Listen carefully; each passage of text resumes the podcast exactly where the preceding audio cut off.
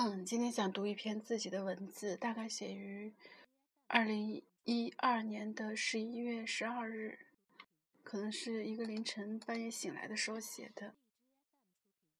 夜深人静，有一段时间不读书，不勤写文字，只是静静的感受生活，体察自己。发现当对阅读和写字都可以淡然放开的时候，自己就像获获得了新生一样，能安静从容的生活。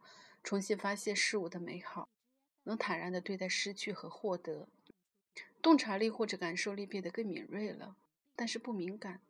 偶尔的突发情绪，自己也能很好的察觉和自控。大部分的时候能换位思考，所以不会像之前的尖锐。有的时候开玩笑说，是年纪大了，经历多了，脸皮变厚了。但是我知道，其实不是。依然希望，不管外界如何，都能保持最初的纯真。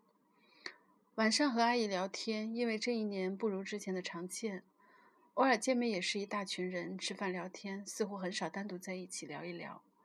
三人聊天，听他重提往事，数落叔叔过去的种种，恍若那是不可思议的事情。一年或者几个月之前，自己也都还是如此，作茧自缚却不自知，却为他以前的事情要放空，只有如此，才能装进新的东西。才能保持对生活和生命的感受力。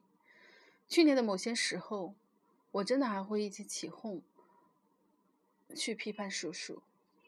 这时候发现自己真的是新的了，不怀疑自己获得幸福的和快乐的能力，也不揣测别人的动机，哪怕能感受到不纯的目的，也能轻轻一笑置之。当一切轻蔑挑唆都无能为力时，自然就没了没有了存在的必要。就算是三十年的夫妻，每个人依然有自主权和选择权，这是需要被尊重和接受的，不能强求。当把彼此看成生命独立个体的时候，很多时候对于别人的依附和要求自然就会减弱，而学会更多的关注自我。把思想里和话语里“凭什么”“不应该”统统都去掉。每个人去做一件事，自然有他的理由。他觉得美，你觉得不美，都是个体的感受，不能因为在乎或者爱或者其他，就去否定自己的感受和附和其他人，也不能因此判定一个人对另一个人情感的忠贞与否。